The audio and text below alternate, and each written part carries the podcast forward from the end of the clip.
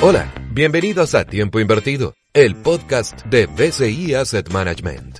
Conoce nuestra visión de los mercados y los principales hechos económicos y financieros que mueven el comportamiento de los mercados en Chile y el mundo, de manos de nuestros especialistas en inversiones.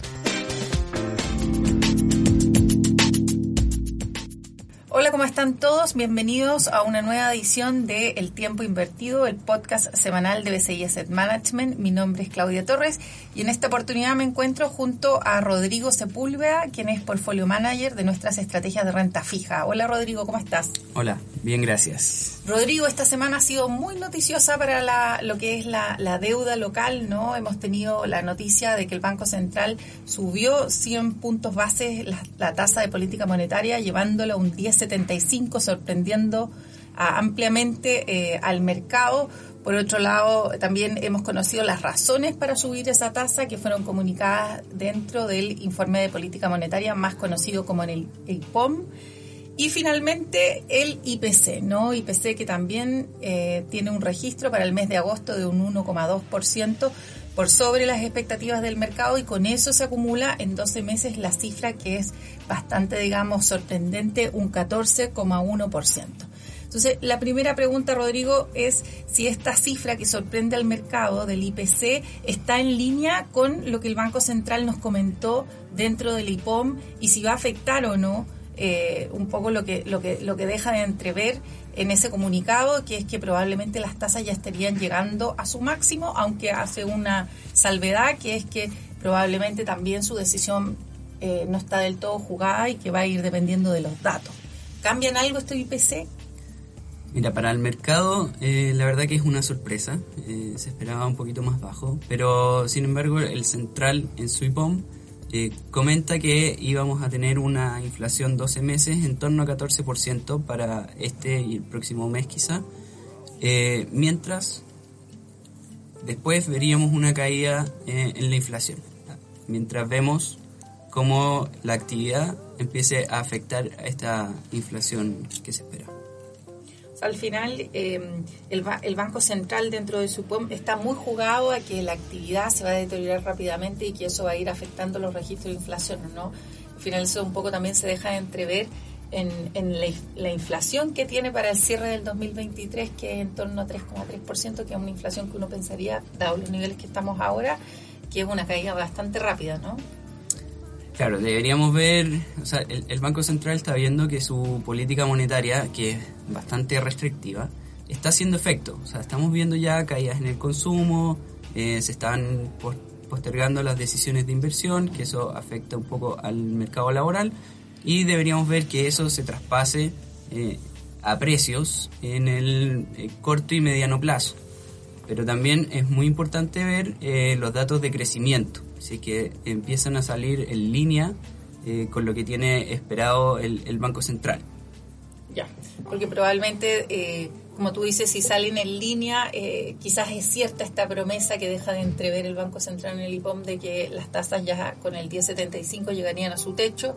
Si por el contrario vemos datos de actividad que todavía no se deterioran tan rápido y que a lo mejor algunas señales de cierta persistencia en la inflación, eh, probablemente nos vamos a ir acercando quizás a, a, a, tasas más cercanas al 12%, que es el, de alguna manera la señalización que, que, deja entrever el Banco Central. Claro, o sea, estamos eh, justo en el punto de inflexión eh, donde vemos la, la, caída en la actividad, ya tenemos un mes eh, con crecimiento cero, el siguiente con menos 1,1, entonces tendríamos que ver que los datos sigan mostrando caída en el consumo, para que eh, se empiece a corroborar el escenario de, del Banco Central.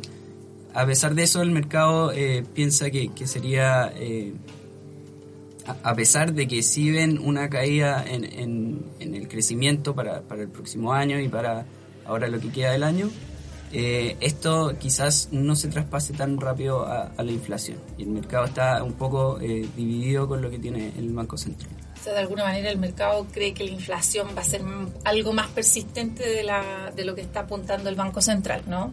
Así es, y eso igual es algo que, que preocupa harto al Banco Central, que es cómo se empieza a comportar los agentes económicos, o sea, empresas, los que toman decisiones de precio, eh, ya acostumbrándose a una inflación más alta. O sea, la verdad que al Banco Central ya no le importa si, si la sorpresa de inflación vino por volátiles, por energía, por alimentos.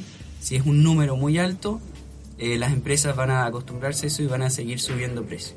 Entonces eso es importante. Y otra de las cosas que se ha esgrimido también para, para entender esta decisión del Banco Central quizás de sorprender al mercado con 100 puntos base de alza de tasas, porque la verdad que el mercado está esperando 75, justamente lo que tú dices, Rodrigo, ¿no? Anclar las expectativas del mercado, como señalizar que efectivamente eso va a ser, va a ser así. Eh, lo que pasa es que durante todo este año el, el mercado de alguna forma no, no, no ha creído en, en, en, el discurso del central y, y y de alguna forma también el central se ha ido ajustando al mercado. Claro, o sea, la verdad que todos se han ido sorprendiendo eh, con la inflación. Ya, eh, a pesar de que las sorpresas de inflaciones han sido más bajas ahora en los últimos meses, siguen siendo números eh, súper altos. Entonces eso eh, se traspasa más persistencia por efectos de segunda vuelta y, y otras cosas.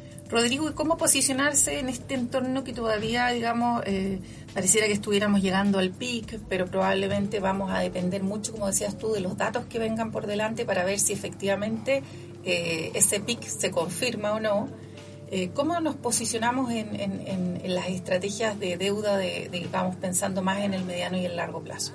Claro, muy importante igual el horizonte de inversiones, hay que tenerlo bien en cuenta porque vamos a tener alta volatilidad, ya que nos encontramos en este punto de inflexión.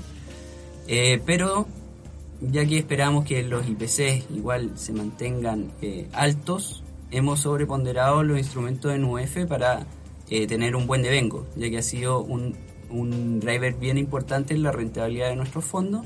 A pesar de eso, nosotros vemos muy atractivas las tasas eh, de largo plazo en pesos, que es donde hemos tomado unas posiciones también un poco más agresivas en el, en el largo plazo. Súper, entonces aprovechar un poco los devengos que probablemente vamos a ir teniendo de, de las UEFs altas que quedan por un lado y por otro ya ir posicionándose en la parte más larga de la curva nominal, también pensando en que tarde o temprano las tasas van a ir cayendo. De hecho, el IPOM empieza a dibujar este escenario como en torno al segundo semestre del 2023, ¿no? Claro. Ya, perfecto. Gracias, Rodrigo. Muchas gracias también a todos los que nos escuchan, porque con este análisis estamos terminando una nueva edición del podcast semanal El Tiempo Invertido. Muchas gracias, Rodrigo. Muchas gracias. Finalizamos Tiempo Invertido, espacio que te entrega una completa mirada sobre el comportamiento de los mercados en Chile y el mundo de manos de nuestros especialistas en inversiones. Te esperamos muy pronto para reunirnos nuevamente en el podcast de BCI Asset Management. Este podcast ha sido presentado por BCI Asset Management con el objeto de brindar información sobre inversiones. No es una solicitud ni una oferta para comprar y vender ninguno de los instrumentos financieros que en él se mencionan. Infórmate sobre las características esenciales de la inversión en fondos mutuos, las que se encuentran contenidas en sus reglamentos internos.